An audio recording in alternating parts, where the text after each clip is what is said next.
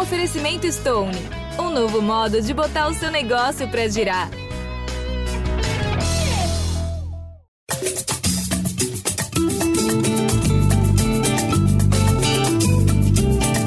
Alô, você ligado no Gringolândia, seja bem-vindo ao podcast de futebol internacional do GE. Globo, que hoje tem uma edição especial. Vamos falar de um dos campeonatos mais badalados do mundo, com a presença de um convidado para lá de qualificado no assunto. Hoje o Gringolândia mergulha no universo de La Liga, o campeonato espanhol, recebendo um dos delegados da competição no Brasil, Daniel Alonso. Ao meu lado, para conduzir esse papo, vai estar o nosso Daniel, Daniel Mundim, mas antes de convocar o Mundim, eu vou dar as boas-vindas para o nosso convidado. Daniel, seja bem-vindo ao Gringolândia preparado aí para falar bastante sobre o Campeonato Espanhol, o futebol aí depois dessa pandemia, muita coisa para a gente conversar. Seja bem-vindo. Oi, Jorge. Oi, Daniel. Muito obrigado aí pelo convite. É um prazer sempre estar com vocês e bater um papo de futebol. E, por suposto, da La Liga, né? Mas, mas sempre um prazer estar aí com Beleza, vocês. já agradecemos a sua presença aqui. Agora sim, seja bem-vindo, Mundinho, para a gente começar essa entrevista. Salve, Natan. Salve todo mundo ligado aqui no Gringolândia. Salve, Daniel, meu xará. É, vai ser uma oportunidade muito legal para a gente entender o que a La Liga pensa para o futuro, muitas mudanças recentes no, no, no, Campeonato Espanhol e o que a La Liga pensa também do, é, da sua incorporação aqui no Brasil. Tem, então vai ser muito legal a gente ouvir o Daniel aqui. Boa. Antes, eu vou lembrar a galera para nos seguir no Twitter, gringolândiage. Você pode mandar lá uma sugestão de tema, comentar as edições passadas e até mesmo participar conosco através dos comentários. Se você esbarrou aí com a nossa resenha numa matéria do GE, você também pode nos ouvir no Spotify, no Cashbox e todos os agregadores, onde você pode se inscrever e receber notificações sempre que uma edição nova sair do forno. Daniel, a gente vai começar então a fazer as perguntas aqui. Você pode ir respondendo da forma que quiser, fica bem à vontade com relação até ao tempo, profundidade da resposta. Agora, então, eu vou chamar o Daniel Mundim para deixar a honra da primeira pergunta para ele. Mundim, pode começar. É, vamos lá, Natan. Então, Daniel, é, a gente está perto aí do primeiro clássico, depois de 12 anos. É o primeiro clássico que não tem nem Cristiano Ronaldo de um lado, nem Lionel Messi do outro, né? É, é o fim de, de, uma era, assim, talvez uma das maiores eras do, da La Liga, de, do Campeonato Espanhol. É, dá para a gente dizer que esse clássico que é, movimentou a audiência de, é, de bilhões de, de, pessoas durante uma década, esse clássico está menor nesse momento?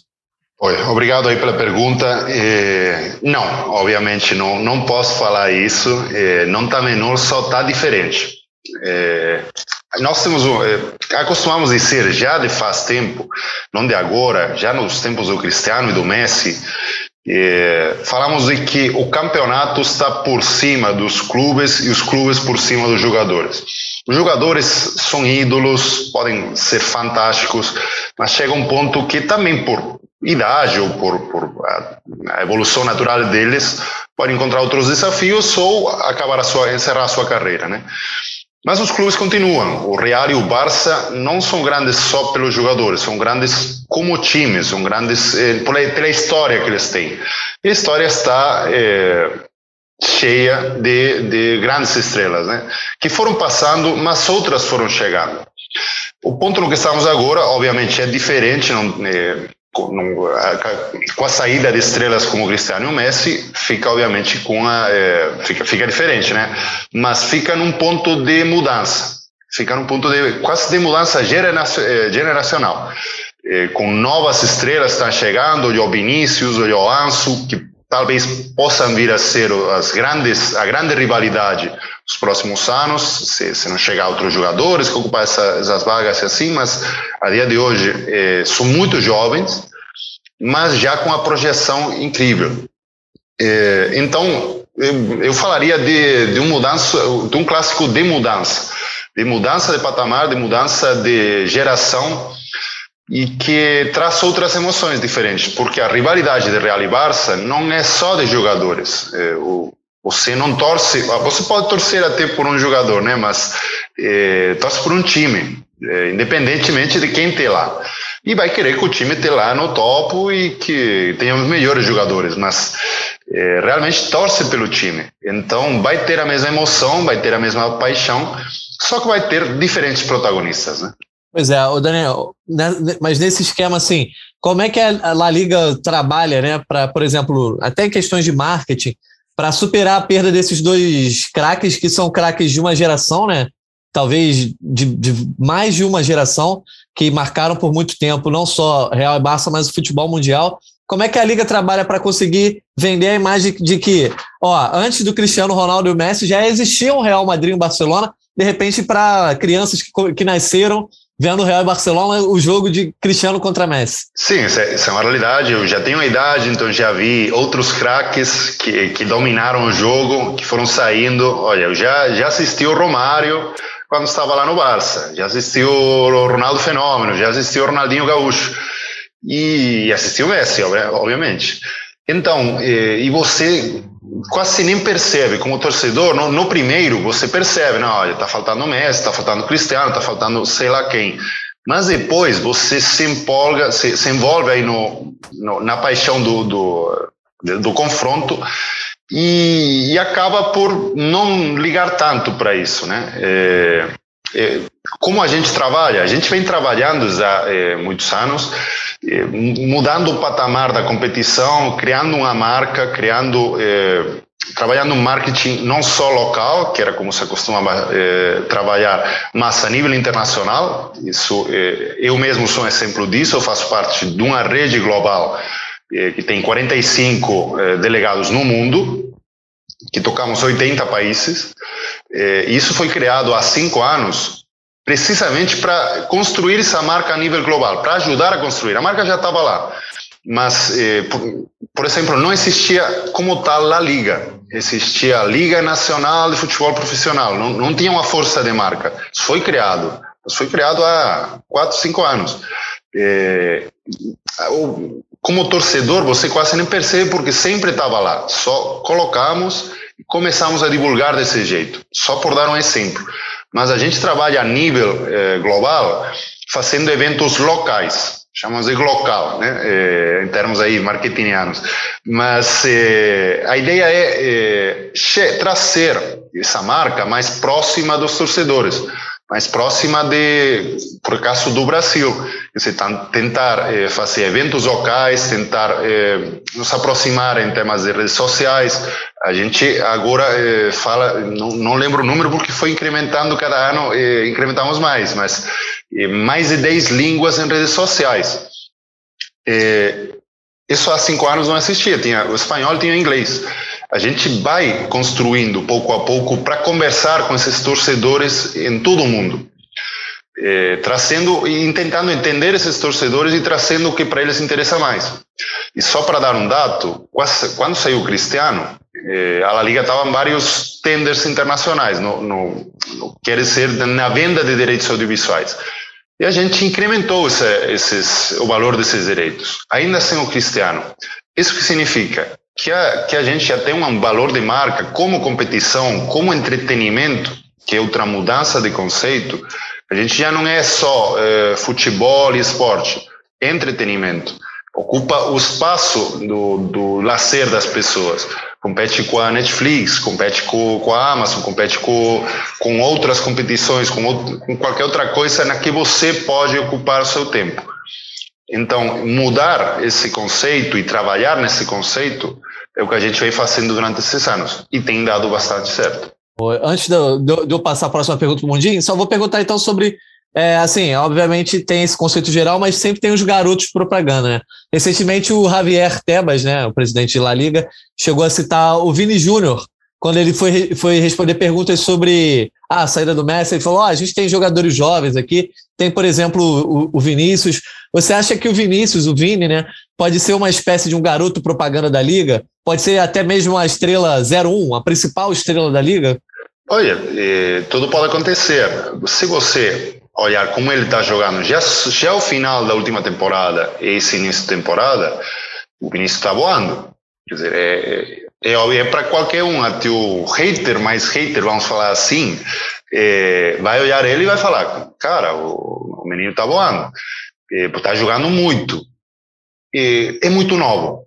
Quer dizer, eu não, não me atreveria a falar que é o garoto propaganda, porque é colocar em cima dele uma mochila que eu acho que não, que não é para esse momento. É, os meninos, quer dizer, um cara de 19 anos, 20 anos, tem muito por demonstrar, tem, tem que ter essa liberdade para demonstrar, não esse peso, né? Eu, eu, enxergo isso assim. Igual que o Ansu Fati. O Ansu Fati é, tem, um, é, tem um potencial gigante. Mas é isso, por enquanto é, é potencial. E vem de uma lesão de um ano. Quer dizer, tem, tem muito ainda para se recuperar, tem que ter esse tempo para se recuperar. É, o Vini Júnior pode vir a ser. É, eu acredito que sim. É, continuar, se continuar a esse nível e evoluindo e talvez decidindo melhor nos momentos decisivos, é, fazendo gol, é, cara, é, é, o potencial é, é, infinito. Mas pensando no, no público brasileiro, assim, é, é, é óbvio que você disse que o torcedor ele torce pelo time, não pelos jogadores, mas existem muitos torcedores de jogadores, assim, é, contas nas redes sociais é, específicas dos jogadores. Então, o Vini Júnior seria essa aposta para atrair o público brasileiro, assim, e quais outros jogadores que vocês acham que podem é, aumentar essa, é, essa incorporação da La Liga aqui para não deixar de, de ser, ter o prestígio que ela tem aqui no público brasileiro? Cara, tem muito jogador jovem com esse potencial. Tem o Rodrigo também no Real, que, que tem um potencial gigante. Tem o, atualmente eu falaria do Casemiro. Só que é, um, um, volante não tem a mídia que tem um, um centroavante, né? Não, não, faz tantos gols, não, o jogo não, não, luce, não, não, não, brilha tanto, né? Mas é um dos melhores do mundo na sua posição. É, o, o Éder Militão também, o zagueiro também não tem, tem, tem esse problema, né? Mas, mas é um cara que, que é internacional com o Brasil, titularíssimo agora mesmo no Real Madrid, também jovem só por nomear alguns no, no Real, né? E no Barça, eh, por enquanto tem o Coutinho, que está tendo muitos problemas, vem tendo muitos problemas de lesões. Eh, vinha sendo uma estrela quando chegou do Liverpool, estrela total, mas não teve muita sorte. Eh, tomara que ele volte ao seu nível. Se ele voltar ao seu nível, eu acredito que, que pode ser uma dessas estrelas do, do Barça. E depois tem, é, tem outros meninos brasileiros. Tem o Matheus Cunha, que foi muito bem na, nas Olimpíadas e vinha fazendo muito bem na Alemanha. Tem o Renan Lodge, se assumir essa posição no, no Atlético Madrid, é, mas é um dos é, laterais, laterais esquerdos é, com mais potencial do Brasil e, e para a seleção. Então tem tem vários eh, prospects, vamos falar assim, eh, de, de futuras estrelas ou de, de, de, jogadores importantes do Brasil que está na Espanha. Ô Daniel, é, entrando nessa esfera que o Mundi falou também sobre torcer para jogador, torcer para clube, é, na época da criação da Superliga Europeia, o Agnelli, né, que, que era presidente da Associação de Clubes, também era, presidente, era diretor da Juventus, enfim. Ele citou algumas pesquisas de, de que o público, público mais jovem, é, que não tinha tanto interesse no futebol, e aqueles que tinham interesse pelo futebol gostavam mais de atletas do que de clubes propriamente ditos. Né? Essa geração mais nova que também é a geração que joga videogame, que assiste Netflix, como você falou. Quero saber, assim, primeira coisa, vocês conhecem esses dados, né? La Liga tem conhecimento desse tipo de pesquisa, as pesquisas que vocês fazem também apontam para isso, e se, e se isso foi de fato verdade, como agir para atrair esse mercado, esse público mais novo?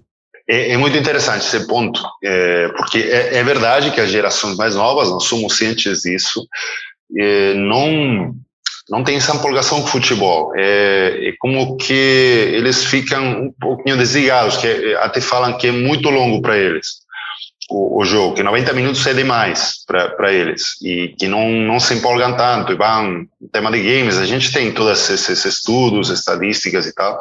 Até falando há pouco com, um time de esportes, falava isso, que o, como falar, a infidelidade do torcedor eh, do game, que eles vão, por exemplo, vão no Twitch e vão mudando de canal, eh, falava que numa hora, meia hora, que podiam ir até, até 18 canais. Vai mudando, ainda que goste, o cara vai, vai mudando. Quer dizer, é generacional também, está é, acostumado a esse tipo de público. Então é um desafio para a gente é, trazer esse público. A gente está tentando com temas de esportes mesmo. A gente tem a nossa própria liga de esportes, que até há dois anos era só na Espanha, e agora já tem duas edições internacionais, que é para trazer também esse público internacional, mais gaming ligado ao FIFA, ao jogo, ao jogo do FIFA, do EA, é, que é o que faz sentido com a gente, mas tentando trazer esse, essa galera para o mundo do futebol, né? E depois também tratando de conversar nas redes sociais que eles estão. É, a gente vai adaptando a todas as que vão saindo. Tema TikTok, tema, é, por suposto, Instagram e, e todas as que vierem. É, tentando gerar conteúdo que possa engajar a, a, esse pessoal. Não é simples, é um desafio que tem em todo, todas as ligas, mas todas as ligas de esporte em geral, porque esse pessoal mais jovem já nasceu quase com um videogame na mão.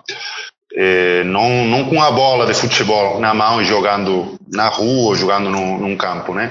Então a cultura deles é, é streaming, é, é gaming. Então é, é um desafio para a gente. Estamos é, sempre tentando chegar a esse público e, te, e, tentando conversar mais com ele. Não é simples. É, você citou aí que as estratégias no momento são atraí-los pelas redes sociais, produzir conteúdo nas redes sociais, é, mas me parece que a, nenhuma estratégia passa pelo pelo jogo em si, né? Pela, pelo futebol em si, pelo, pela talvez pela transmissão, o, é, isso não preocupa também, assim, de gerar o interesse é, desse público, que é um dos principais desafios é, do, do, futebol como um todo, do mercado de futebol como um todo, gerar o interesse no, no jogo em si, o que que, é, o que, que tem sido pensado para para poder mudar essa situação?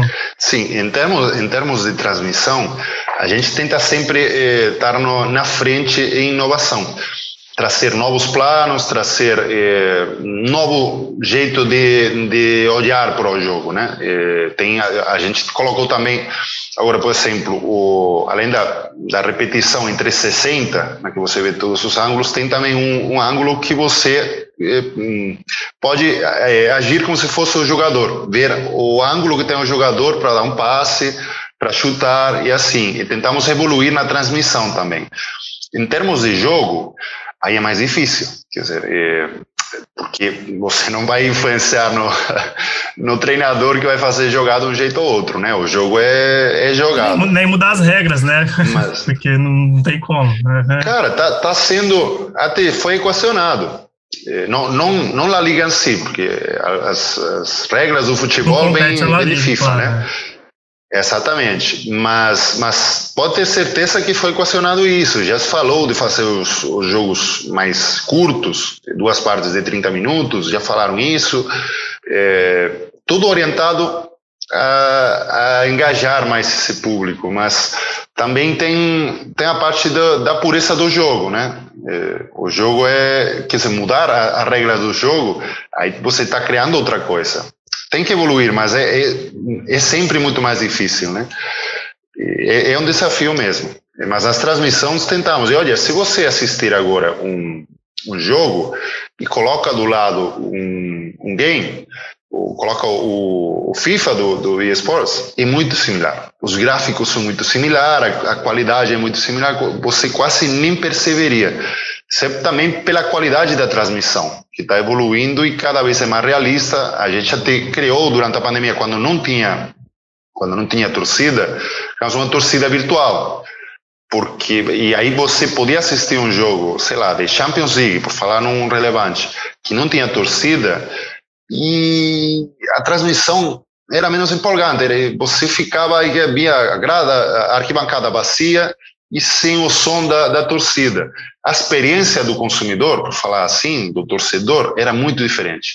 A gente colocou a, o som da torcida, principalmente do EA, do, do FIFA, que é gravado original do, dos campos, e tinha um DJ próprio do campo que mudava o som da torcida ou a empolgação da torcida se a bola chegava mais perto de uma área ou da outra, por dar um exemplo. É, a gente está sempre é, tentando melhorar essa transmissão e, e a experiência do, do, torcedor desde casa. Né? É, isso tem um, um, impacto direto também na questão do modelo de negócio, que no fim das contas é, talvez seja a grande prioridade não só de La Liga, mas hoje em dia até dos próprios clubes, né? É, por mais que o futebol tenha origem lúdica, etc., romântica, a gente sabe que os clubes se preocupam muito com o modelo de negócio. E eu já até tinha citado a Superliga, e nesse, nesse cenário aí de indefinição sobre como os, o público jovem vai se interessar por futebol, as crianças de hoje, quando virarem consumidores, também vão consumir. Enfim, essa Superliga surgiu e tendo é, La Liga e, e, e, Premier League como principais opositoras, digamos assim, no futebol é, europeu, né? junto com a UEFA, obviamente, por conta da força dessas ligas. Só que ao mesmo tempo que La Liga rechaçou muito fortemente essa Superliga Europeia e contribuiu para que esse projeto não fosse para frente, a gente vê que Barcelona e Real Madrid é, foram dois pilares e, e meio que continuam ainda, porque enquanto todos os clubes anunciaram que sairiam do projeto, Barcelona, Real e Juventus é, continuaram lá e disseram que não desistiram. Como é que a Liga enxerga essa postura, tanto do Barcelona quanto do Real Madrid, diante de um projeto que, na teoria, né, é, não foi para frente, mas o Barcelona e o Real Madrid meio que prometem que vão tentar de novo. Cara, eu falo, a, postura oficial da La Liga sempre foi contra. Mas foi contra porque esse modelo acaba com o futebol. Acaba com o futebol como entendemos. Quer dizer, é, os clubes são grandes pela sua história, volto ao que, ao que falava no início, por história de vencedora. Quer dizer, o Real é grande por ganhar 30 e tal é, ligas e o Barça também por títulos, quer dizer, por ganhar Champions. Por... A história vencedora é o que cria a marca do clube também, né? E o Barça e o Real no, na Espanha são os maiores vencedores, né? Mas depois se imagina, tem em Portugal tem o Benfica e o Porto, maiores vencedores do Campeonato Português. Tem essa torcida que quer ganhar e se cria a marca por ganhar. Você quer torcer por um time que ganha. Isso é o que a criança também vê, né? É, um time que ganha, eu sou desse time. Mas na França tem outros, na Itália tem outros, na Inglaterra tem outros. Se você coloca esses times todos na mesma liga, como, como era a ideia da Superliga, por, por dar um exemplo, só vai ter um ganhador por ano. E, e talvez um, sei lá, um Benfica com história ganhadora, ou um Real, se as coisas não se deram bem, pode estar, sei lá, 15 anos sem ganhar sem ganhar nada. E você acha que isso vai criar marca ou vai depreciar a marca?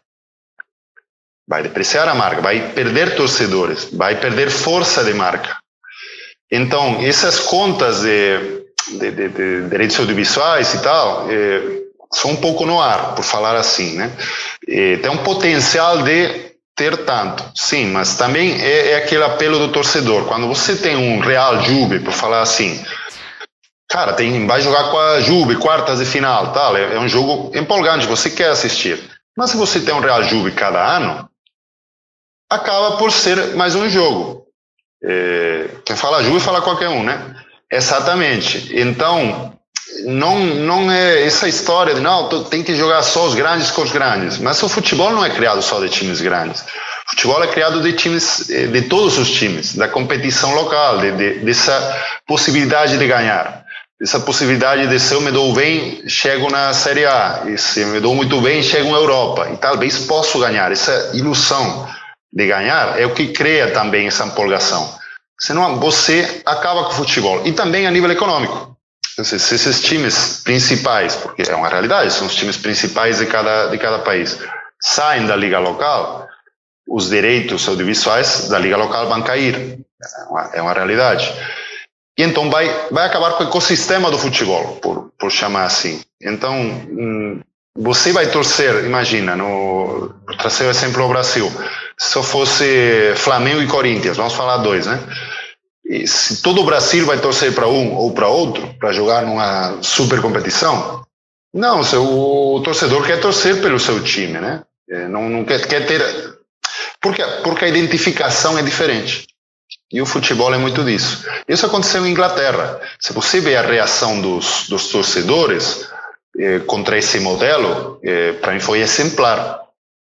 E, e foi parte de que os clubes voltassem atrás. Na Espanha não aconteceu o mesmo, porque culturalmente é diferente.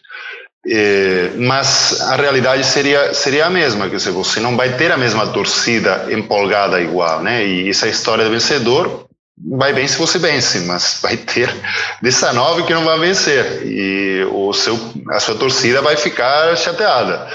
Então é, vai, vai um pouco por aí. A postura que o Real e o Barça agora, é, esse já é outro tema, eles continuam nesse, nessa ideia, isso é uma decisão muito é, individual deles, né? A posição do, da competição é contra e vai continuar sendo, e então, eh, o problema aí, se você enxergar, é que eh, com quem vai jogar essa suposta Superliga? Se os demais já falaram que não vão voltar a um modelo como esse. Então, não, não dá para criar uma competição sem esses, sem esses clubes, né? É um pouco uma situação. Mas a, a, a relação, a relação da Liga com o Real e Barcelona é de, teve, obviamente, algum, algum tipo de afetação por conta da Superliga, e Real e Barcelona continuam querendo a Superliga. E como é que fica a relação de La Liga com esses dois clubes, que ao mesmo tempo são os grandes parceiros, as grandes bandeiras da, da, de La Liga, e eles estão olhando para um outro lado? É, eu vou só acrescentar a pergunta, Daniel, que a gente teve o caso recentemente do acordo firmado pela La Liga com a CVC, né, o Fundo de Investimentos, que não foi apoiado por Real e Barça. Não. Então, nesse contexto todo, como é que está a relação da La Liga com os dois gigantes? A relação é, é cordial, totalmente, porque, quer dizer, são parte... A Liga é formada por 42 times, os 20 da primeira, da, da primeira, da primeira divisão e os 22 da segunda divisão. E são os que tomam as decisões. As decisões de entrar no CB, na, nesse acordo com a CBC, que é um acordo a longo prazo para melhorar a competição, para permitir um crescimento dos clubes, de todos os clubes, da competição em si, eh, foi aprovada por maioria absoluta por todos os times. Só não aceitaram Real Madrid, Barcelona e Athletic Bilbao no, no momento. É, isso é, é uma decisão muito individual deles, mas que todos os demais votem a favor, isso é, é, é um pouco a democracia do campeonato e significa que entenderam que era bom para todos os demais. Se o Real ou o Barça decidiram que não, é uma decisão muito individual e eles fazem as suas contas e têm os seus interesses. Ao mesmo tempo, eles são fundamentais na La Liga. São, são, vamos falar assim, são as locomotoras desse trem, por falar assim, né? São os carros-chefe. E vão continuar sendo, não, vão continuar na La Liga e continuam usufruindo de todo o que a Liga ganhe na, na partição de direitos e assim, só não vão participar da parte de CVC, desse, desse acordo com esse fundo de, fundo de investimento. Mas continuando, eh, a relação continua eh, boa, se não, ok, você quando tem um, um grupo de, vamos falar assim, de, de associados, não todos estão de acordo com as decisões, mas a maioria toma as decisões, né? Mas continua sendo parte da, dessa associação. Esse acordo com a CBC, a gente pode é, olhar para ele como uma maneira de fortalecer os outros clubes, assim, em relação ao domínio de Real e Barça, e até o, o próprio Atlético. É, é, porque Sevilha e Vídea Real é, tem, tiveram protagonismo na Liga Europa recentemente, mas assim, o protagonismo na La Liga, no Campeonato Espanhol, ele é totalmente dividido entre Real e Barça, e mais recentemente com o Atlético, esse acordo com a CVC é uma maneira de romper essa bolha desse trio e de, quem sabe, fortalecer os outros clubes para, de repente, é, interromper ideias como a Superliga, enfim. É, dá para analisar dessa maneira?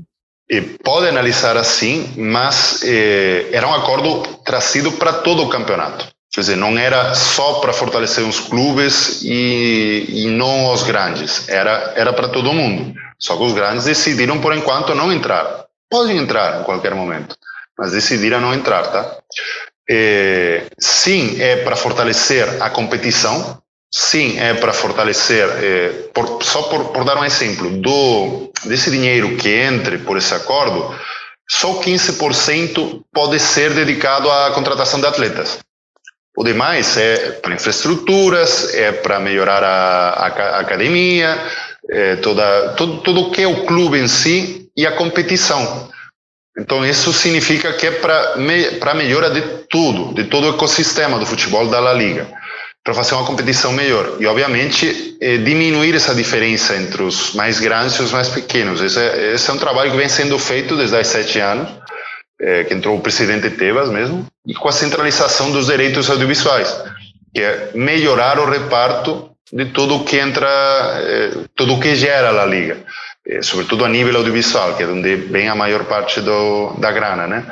É, vem se reduzindo essa diferença até o que mais ganha ser 3,5 vezes mais que o que menos ganha, vem incrementando o que os pequenos ganham, e ao mesmo tempo com controle econômico para eh, garantir que esse dinheiro é bem investido e não é gastei todo o primeiro ano para falar assim e depois volto com as dívidas.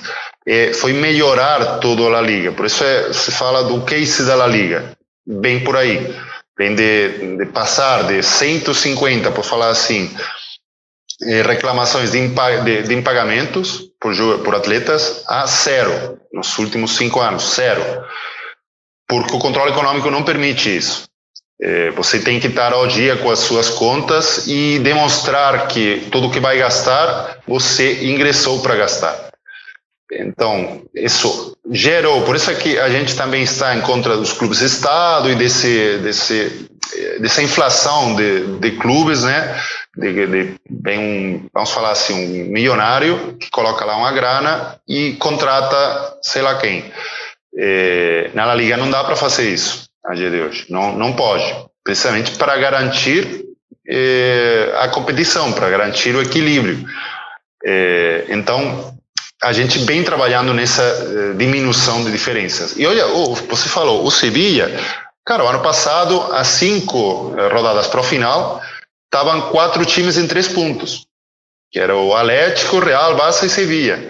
E depois aconteceu o que aconteceu, ganhou o Atlético, mas, eh, mas foi a mais competida da Europa eh, até, até o final. Então, é isso. Cada, cada ano é um ano novo e, eh, e diferente e, e competem de, de, jeito diferente, né? Mas o Sevilla e o Villarreal já demonstraram que vão estar aí, vão. E a Real Sociedade também. Tá, tá mudando esse, esse, esse panorama da La Liga, né? Daniel, a gente depois vai até falar mais um pouco sobre esse mecanismo de controle né, é, é, financeiro dos clubes, mas só para terminar esse assunto, com relação aos outros, às equipes menores, você considera então que é uma questão de tempo que algum clube, tirando Real e, e Barcelona, e nos últimos anos o Atlético, muito por conta também do próprio Simeone, um estilo de jogo, enfim, contratações bem feitas, eles acabaram criando essa bolha. Então você acha que é uma questão de tempo de um outro clube conseguir romper essa bolha de ser campeão, né? A gente não está nem falando aí de ter protagonismo, mas de ser campeão de fato, como por exemplo um Leicester conseguiu na Inglaterra. Sim, na verdade o Leicester foi um, uma zebra total, né? É, ninguém Sim. esperava. Eu me alegrei como torcedor do futebol, me alegrei de, do Leicester ganhar, né? Eu acredito que sim. É, se você vem acompanhar o trabalho do, por falar do Sevilla mesmo, é, você viu o elenco do Sevilla, pode competir tranquilamente com, com todos os times. Quer dizer, é um, é, é um processo, vamos falar assim. É, você passa de, de brigar por estar na Europa a brigar por estar na Champions League e a brigar pelo campeonato. Não dá para fazer de uma, né? Ou pode acontecer, Pode acontecer, mas normalmente é um processo de criação de elenco, de criação de estrutura de clube, é o que falava antes. Você tem que começar pelo, eh, não sei como chama aqui, mas é, pela, pela base da casa, né? E, e depois construir para cima. Isso. É, desculpa, não conhecia a palavra. É, e depois construir sobre isso, né? É, e isso, por exemplo, o Sevilla é um grande exemplo disso. E é o maior campeão da Europa League não é por acaso. Parece que já parece que virou fácil, que não, se está lá vai ganhar. Cara, não, não é tão simples assim. É, mas falta ganhar. É, já tem um, um, título na história, mas falta ganhar agora, né? É, seria, ok, em termos de campeonato, seria fantástico que esteja brigando por ganhar. Se ganha ou não é, é outro tema, mas só estar brigando por ganhar até o final, um Sevilla, um Villarreal, essa classe meia que passe a ser eh, classe alta, vamos falar assim. É, é ideal, é ideal para o campeonato, e é no que a gente vem trabalhando. Aqui no Brasil a gente tem um termo bastante usado assim na, na imprensa e no, na, no, é, no futebol como um todo, que é a espanholização, possível espanholização do futebol brasileiro, quando dois clubes estão é, lutando pelo protagonismo, nesse momento é Flamengo e Palmeiras, e principalmente Flamengo pelo poderio econômico que ele tem agora. Então, a gente falar disso atualmente, você acha que é, não, não, não é preciso, assim, recusa isso? Não, olha, olha, olha o Atlético Madrid. O último campeão foi o Atlético e tá brigando nos últimos. Só por falar um, que é, que é o que tá brigando e que tá ganhando, né? Só que historicamente é uma realidade, e esse termo bem de, do, da história do campeonato. É o que falamos antes, a, a história dos clubes né, do campeonato.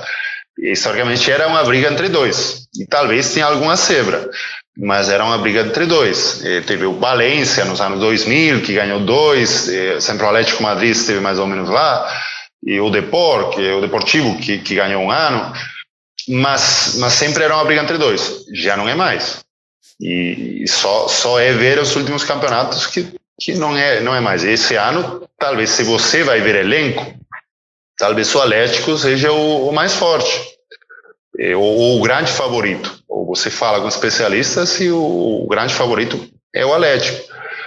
É, o que é interessante para o campeonato é que estejam brigando, sei lá, quatro ou cinco até o final. Né? Ô Daniel, você conhece a expressão faca de dois gumes? Já ouviu falar dessa expressão aqui no Brasil? Não. Enfim, não. é uma faca que, quando a gente usa essa expressão faca de dois gumes, é que ela pode atingir o adversário, mas também acabar te atingindo. E aí eu, tô, eu pergunto sobre isso porque a gente estava falando sobre o mecanismo de controle financeiro e todo, todos os benefícios que ele traz para a liga, para o equilíbrio. Mas, ao mesmo tempo, acabou é, é, tendo uma consequência que foi, digamos, danosa para o tamanho da liga, que é a saída do Messi. A gente pode citar isso.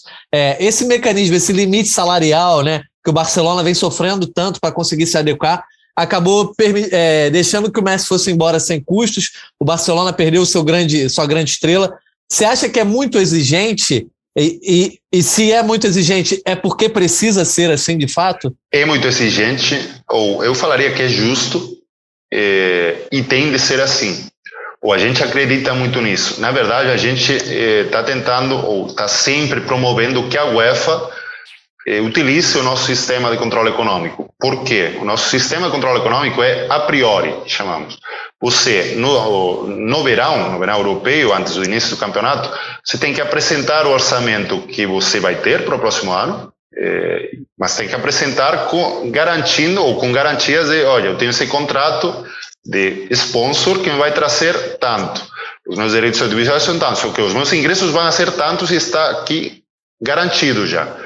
Então, a Liga libera eh, normalmente entre uns 71% e 80% dessa, dessa, desses ingressos para contratação de, de, elenco, contratação de atletas. Esse é o, o, o limite de, de, plantel, que chamamos, né? E vem pelo controle financeiro. Isso garante que não haja impagamentos, que não haja aquilo de eh, contratei, sei lá, o centroavante que vai fazer 20 gols e depois já vou ver como é que pago. Mas ele já fez os 20 gols os 20 gols. É, isso já não acontece mais. Pode ser uma faca é, desse, dessa que falou, que não lembro o nome, desculpa, de dois gumes, é, mas garante a estabilidade do campeonato e, e, que seja justo, que não haja ninguém tentando ganhar uma vantagem e depois não pagar. Entendeu? E imagina, um cara garantiu uma vaga europeia e o outro foi para a segunda divisão mas o que foi para a Europa, a europeia não vai pagar e vai ficar aí no, na, na reclamação é, judicial, e, mas já está na Europa, entendeu? Isso não acontece. Cara, não, não dá para fazer exceções senão você já vira o seu próprio inimigo, né? Se faz para um, vai fazer para outro, aí já, já não dá.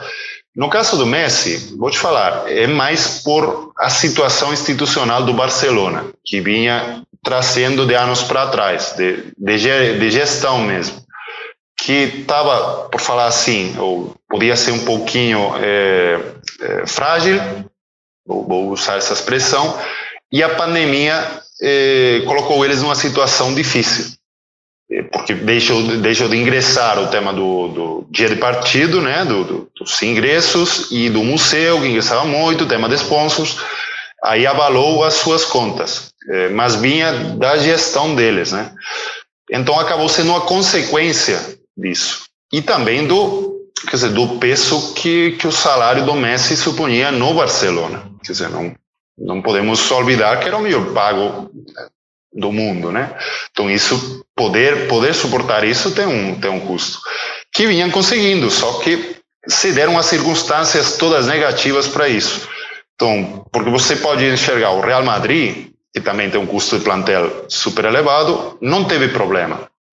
E foi, e está tá reformando o estágio e tal. As comparações não, não são legais, mas você, por comparar dois times do mesmo, do mesmo patamar, eh, o Real Madrid não tem problema com isso na contratação. Eh, então é, é, um cúmulo de circunstâncias, vamos, vamos, falar assim. Uma pergunta bem objetiva: o limite salarial do Barcelona divulgado por La Liga no início da temporada 19 e 20, portanto antes da pandemia, era de 671 milhões de euros. A La Liga ainda, ainda não divulgou o limite dessa temporada, se não me engano, mas a divulgamos é, então, o valor do ah, Barcelona é de 97 milhões, é isso? Seria por aí. Cara, não, não, desculpa, não, não lembro a cifra aí de, de memória, mas é, é muito, é, baixou muito, sim. Mas tem a ver com isso que te falei. Esse limite de plantel vem com o que você demonstra que vai ingressar, mas também com as dívidas que você tem. Quer dizer, é, você tem que pagar sei lá quanto. Então, você ingressou isso aqui, tem isso a pagar, e depois eu vou liberar essa, essa, esse importe aqui. Bem por aí. É, mas sim, é, um, é uma diminuição muito forte. É, inclusive, no, acho que é 97 milhões foi o que eu vi na cadena. Isso é menor do que o salário só do Messi do contrato anterior que ele recebia no Barcelona, só para a gente ter uma noção. É, e ainda nessa, nesse, nesse tema, Daniel, o quão preocupante é a atual situação do Barcelona, que é um dos times mais europeus mais populares do Brasil. É, o quão preocupante é pensando na gente mesmo, né? Porque o, o Barcelona, durante essas duas décadas, Ronaldinho, nessa era Ronaldinho Messi, cresceu exponencialmente no Brasil e agora vive essa situação. Como é que a Liga está tá percebendo tudo, tudo isso? É, cara, é sempre preocupante, né, que um, que um dos nossos clubes esteja numa situação é, mais delicada.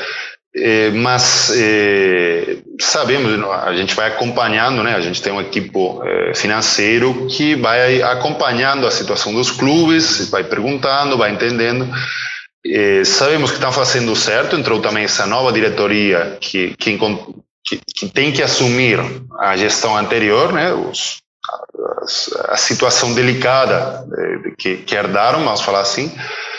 Mas e sabemos que estão fazendo certo para conseguir é, que os números cheguem no, no, onde tem que chegar, né? Não é simples e vai estar tá gerando uma situação de que o Barcelona talvez não tenha um elenco acorde com, que, com, com a sua história, vamos falar assim, em nomes, em, em limite salarial, em tudo isso. Mas eh, ele está fazendo o correto para equilibrar essas contas. Vamos, vamos falar assim. E a La Liga acompanha isso não, não deixa sozinho. É, porque, mas, mas eles têm, são os que têm que arrumar a casa, vamos, vamos falar assim. Então, está fazendo. É, a gente o que quer é um Barcelona forte, igual que um Real forte, um Atlético forte, Sevilla forte. É, o problema é institucionalmente o Barcelona está numa situação um pouco inestável, vamos falar assim, né? Por, por tudo o que aconteceu, também com a anterior diretoria e assim. É, a La Liga só pode esperar que isso mude e ajudar no que no que puder. O que não pode é mudar as regras de, que são para todos iguais. Né? Mas você, como um delegado da La Liga aqui no Brasil, você acha que é, esse período de transição, que pode demorar, né, uma duas temporadas, vai afetar assim é, a popularidade do time e do, do espanhol como um todo aqui no Brasil? Eu espero que não, é, na verdade, é, mas é, Quer dizer, se, se o torcedor era torcedor do Messi e não do Barcelona, vai acompanhar o Messi onde estiver. Isso é uma realidade. Igual que foi com o Cristiano, né? Mas é o que te falei, sai, às vezes saem uns ídolos e chegam outros ou se criam outros. Se de repente, imagina o, o Memphis e o Ansu Fati começam a marcar gols, gols e, e a ser as estrelas do Barça, então, vai, vai ter o torcedor que, não, eu gosto do Anso, vou ir com o Anso, tal, camisa, do, camisa 10 do Barça, agora é o Anso. Falar numa, né? É, é o que te falava antes, vai muito com a trajetória do clube.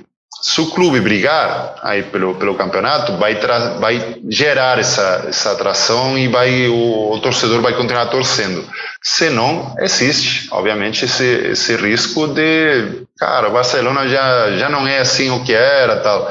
Mas é um período de transição e é um período de mudança da competição. Eu te falava, no clássico, saíram grandes nomes não dá para parecer que não são, foram grandes estrelas da La Liga, mas, como te falei, já teve outras grandes estrelas que saíram e chegaram outras.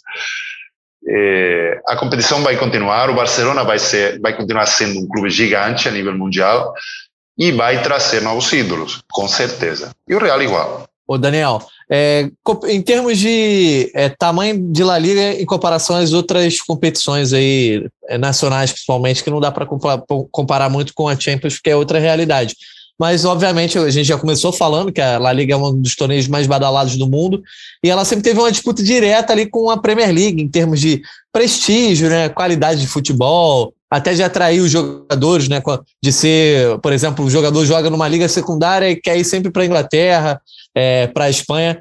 Vocês acham que a Liga pode ser a maior liga do mundo, é, superar a Premier League nesse sentido? Ou vocês se preocupam mais em olhar para trás, de repente perder espaço aí para uma, uma Ligue 1, um campeonato francês, um campeonato italiano? Como é que a Liga enxerga o seu posicionamento não existe um ranking claro sobre isso, mas como é que ela, ela enxerga o seu posicionamento em comparação aos concorrentes principais ali? Vou te falar, a nível é, esportivo, eu vou te falar que a, que a La Liga, podemos falar que é a melhor do mundo. A nível é, competição, a nível treinadores, a nível, o nível do, do jogo, vamos falar assim, é, nível de competição.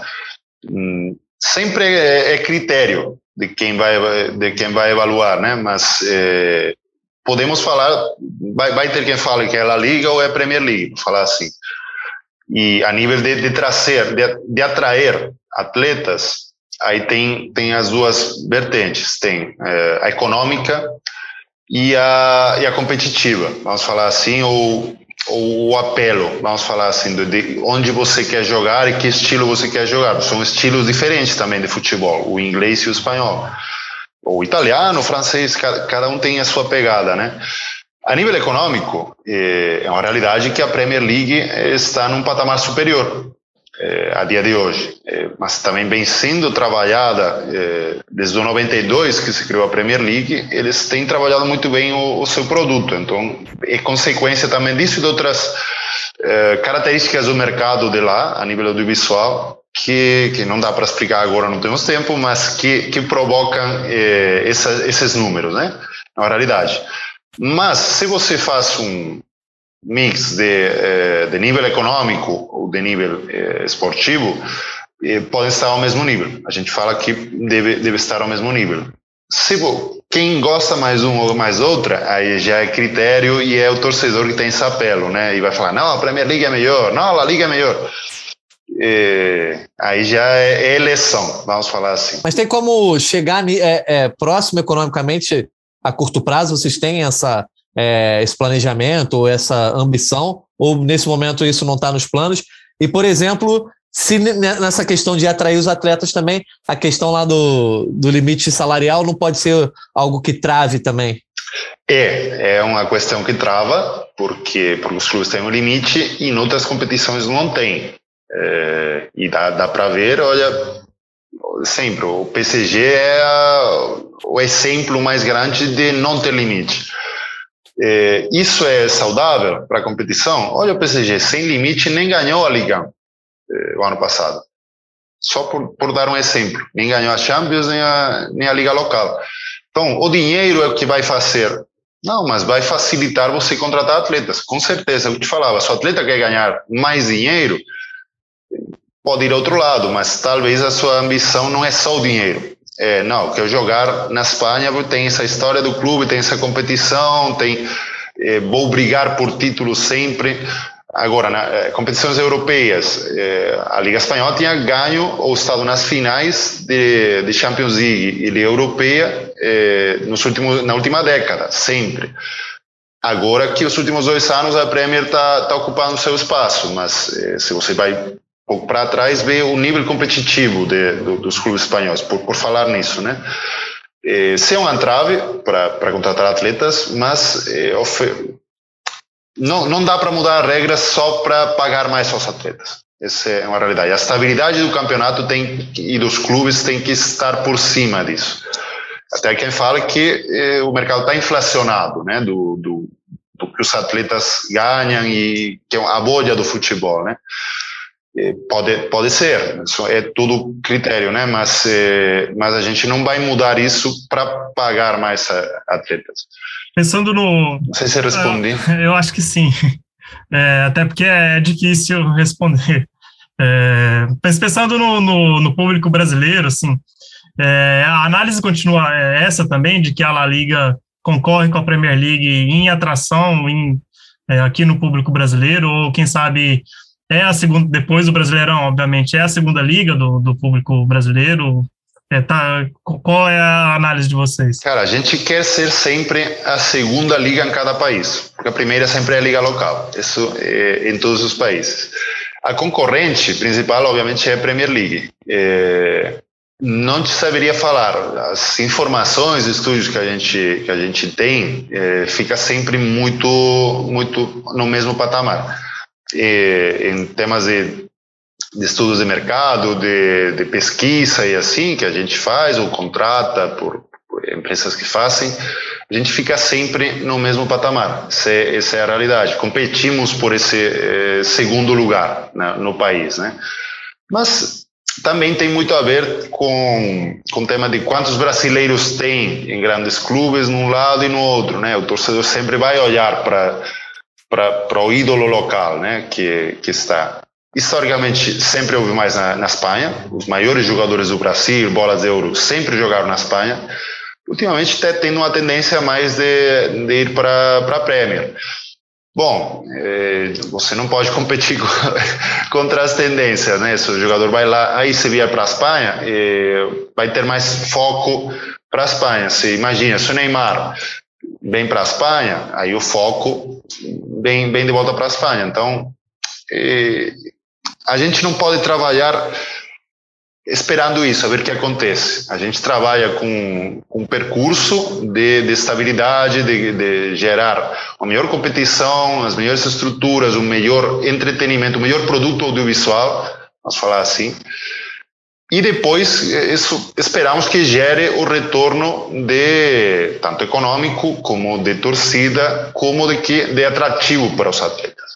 É, já, já caminhando para o fim, Daniel, a gente citou aqui que a, a La Liga é, preza muito mais por, desenvolver os clubes, né, mais do que as estrelas, mas a gente tem o Haaland Lewandowski na Bundesliga, o PSG todo estrelado, vários na Premier League, e aí a gente citou aqui La Liga potenciais, né, Vini Júnior, Ansu Fati, e aí nesse sentido, é, a Liga torce para que o Mbappé seja contra, contratado pelo Real Madrid, ele poderia ser esse cara, assim, do, da La Liga? Cara, eu vou te falar a nível pessoal, eu torço para que contrate Mbappé. Quer dizer, não, não dá para não querer. A gente quer as maiores estrelas no, no campeonato. É uma realidade. Quer dizer, a gente não queria que o Messi fosse embora, nem o Cristiano fosse embora. Mas queremos que venha, sei lá, o Mourinho, o Guardiola, treinadores, o Klopp, que venha as maiores estrelas, o Haaland, que venha para a Liga. Totalmente. É, então, se o Mbappé vier ano que vem, obviamente ele tem. É, é uma estrela mundial, a dia de hoje, é campeão do mundo, é, é grande, para mim, Ok, tem o Neymar, tem o Messi, mas agora mesmo pode ser a maior estrela do PSG. É, e tem e tem que 20 anos, 22. É muito jovem, tem ainda muita carreira de, é, por pela frente, né? É, tomara que o Real contrate Mbappé, totalmente. e o Barça ralam e aí voltam a briga aí, super legal. gostei, gostei da, da, da, dos prognósticos aí para o mercado. Daniel, então para fechar também, é, é uma pergunta voltada aqui para o público brasileiro, né? Você é delegado de La Liga aqui no Brasil. Você sabe que tem sempre, o Mundi já falou, é, são os clubes mais populares aqui no Brasil, lá de fora. Tem os clubes ingleses, mas sempre tem aquela coisa do Real e do Barça, né? Ah, os jogadores jovens saem daqui querendo jogar no Real e no Barça. A gente vê os últimos jovens jogadores aqui, Neymar foi para o Barcelona, o Vini foi para o Real Madrid, Rodrigo, Reinier, enfim, tem, não, não faltam exemplos. É, quais são os projetos da, da Liga para tentar é, intensificar esse laço com esse torcedor daqui? Já existem um monte de escolinhas, etc. Os próprios clubes fortalecem seus laços, mas em termos da competição, de repente, é, é difícil, né? Porque cruzar o Atlântico é complicado, mas o torcedor brasileiro pode sonhar com um jogo de La Liga no Maracanã, no Morumbi, em algum estádio do Brasil nessa década aí? Cara, tomara que sim. É, não te vou falar que sim, porque não, não estaria falando a verdade. É, eu, eu, posso te falar o projeto que a gente tinha é fazer um jogo, um jogo de campeonato em Miami. A gente queria fazer isso, estava que foi, foi o trabalho foi feito, só que é, no final a gente não teve a permissão é, de, de distintos estamentos, Federação Espanhola, UEFA, FIFA para conseguir fazer, mas o plano estava, quer dizer, essa ideia eh, ficou por lá.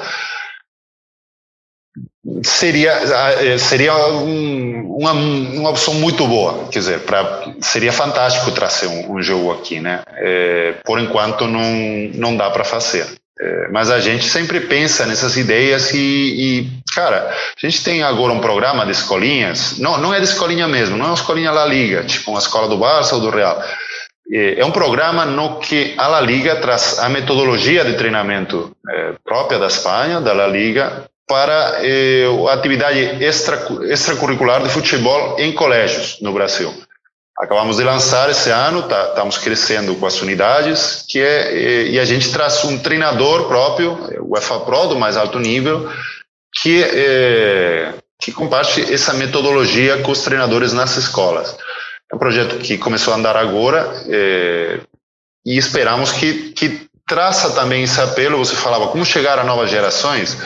Se eles se sentem identificados com, com os clubes, com a liga, com a cultura da Espanha, você escolhe o seu time mais ou menos entre os 7 e os 11 anos. As estatísticas falam isso. Você não muda de time. Você muda de muitas coisas, mas você fica com o seu time, seja local ou seja internacional pelo que for, você gostou do Villarreal. Você vai torcer pelo Villarreal, ganhou uma camisa e vai ser do Villarreal. É, então, é, a ideia da gente também é trazer essa cultura, ou esse, essa metodologia, esse, esse jeito do, do futebol espanhol a é, meninos mais jovens. Isso é um dos projetos estrela, por, por enquanto, acabamos de lançar, esperamos que vai muito bem. É, mas, mas vamos por aí, por exemplo. E só mais uma bônus. Você, você, quando você vê o Campeonato Brasileiro, os clubes brasileiros, tem alguma coisa que sirva de inspiração para que é La Liga, geralmente tudo se fala, ah, tem estrutura europeia, o clube brasileiro tal pode competir na Europa, enfim, mas quando a Europa, uma competição como La Liga, olha para o futebol brasileiro, há alguma coisa de bom, algum bom exemplo que possa servir para ser usado lá também, seja dentro ou fora de campo? Sempre há, a gente se espelha, a gente está ligada para todos os exemplos de todas as competições, e não só futebol, a gente olha para o basquete, olha para a NBA, por exemplo. É, há projetos que, que você pega a ideia de, de, que outro fez, você às vezes não tem que inventar a roda, só tem que é, estar ligado de, outras, é, de outros projetos e, fica, e adaptar para si. Cara, isso pode encaixar, vamos dar um, uma volta e vemos como colocamos para a gente, né? E por isso a gente sempre está ligada no que acontece no Brasil e sempre tem coisa que, que a gente vai pegando. Você poderia falar, olha, gostamos muito daquilo e a gente está fazendo. Não, não é bem isso, mas sempre estamos vendo exemplos e pegando, pegando exemplos e dando exemplos a quem quiser. a gente eh, tem várias parcerias já com, com federações locais, até com governos, para trazer esse know-how, para trazer o que a gente faz de bom para quem quiser ouvir ou ter, né? É, ajudar o desenvolvimento do futebol ou de, de gestão ou do que for. A gente trabalha muito nisso. Até, é mais, vamos trazer um, um projeto da a gente tem um braço educativo, vamos falar assim, que é La Liga Business School. E a ideia é trazer um curso aqui de gestão, um curso curto, de, explicando o que está La Liga e é, modelos de gestão que podem ser aplicados aqui. E temos vários projetos assim nesse, nesse intuito. Perfeito, Daniel. Mundinho, mais alguma pergunta, não? Não, acho que é, agora é só deixar o Daniel à vontade para falar alguma coisa que a gente não tem abordado, assim, é, alguma, alguma pergunta que a gente não fez, se ele quiser, tem o um espaço agora para poder falar isso. É, se você quiser falar de alguma coisa que você acha importante que a gente não citou, Daniel, fica à vontade. Na verdade, eu acho que falamos de quase tudo aí. É, mas só posso falar aí de, de, projetos assim que a gente tem. Isso, o La Liga Football Schools, o projeto que, que falei, que estamos implantando em colégios, por enquanto aqui em São Paulo, mas a ideia é ir ampliando para o resto do Brasil. E temos aí um acordo com a, com a Federação Paulista de Futebol, temas de gestão, temas de metodologia de treinamento e, e demais e com o governo de Pernambuco também, é, porque a gente quer sair também, governo de Pernambuco e governo de Goiás, aliás, é, para trazer também temas de formação, seja de treinadores, de, de crianças, temas sociais, temas de entretenimento. A gente, é o que te falava, tem uma estratégia de, de ir chegando em diferentes áreas, talvez não, não exploradas antes, né? mas eh, não só por termos econômicos, por temas de divulgação, eh, temas de, de de que a marca La Liga, que os clubes da La Liga sejam mais conhecidos. É, e a ideia é isso, chegar a mais público de diferentes formas. É, mas acho que a gente tocou quase todos os temas hoje. Perfeito, Daniel. Então a gente agradece aí a sua presença, a sua paciência aqui, a entrevista bem longa, mas o papo foi muito bom. Espero que tenha gostado aqui. Então, as, as portas do Gringolândia estão sempre abertas para você e para qualquer coisa de La Liga. Muito obrigado, Jorge. Muito obrigado, Daniel. É, prazer e espero voltar também mais na frente. Aí continuamos o, o papo com, com novos temas de atualidade. Isso aí, beleza, Daniel. Um dia, obrigado aí pela tua presença também. Valeu, Natan. Valeu, Daniel. Valeu todo mundo que ficou aqui ligado no, nesse Gringolândia. Foi um ótimo papo nesse momento de transição que o Campeonato Espanhol tem, tem vivido. Foi, foi bem esclarecedor. É isso aí, galera. Agradecemos aí a todos os ouvintes que nos acompanharam em mais uma edição do Gringolândia. Lembrando que esse podcast tem edição de Juliana Sá, coordenação de Rafael Barros e gerência de André Amaral. A gente volta na semana que vem. Um abraço e até a próxima.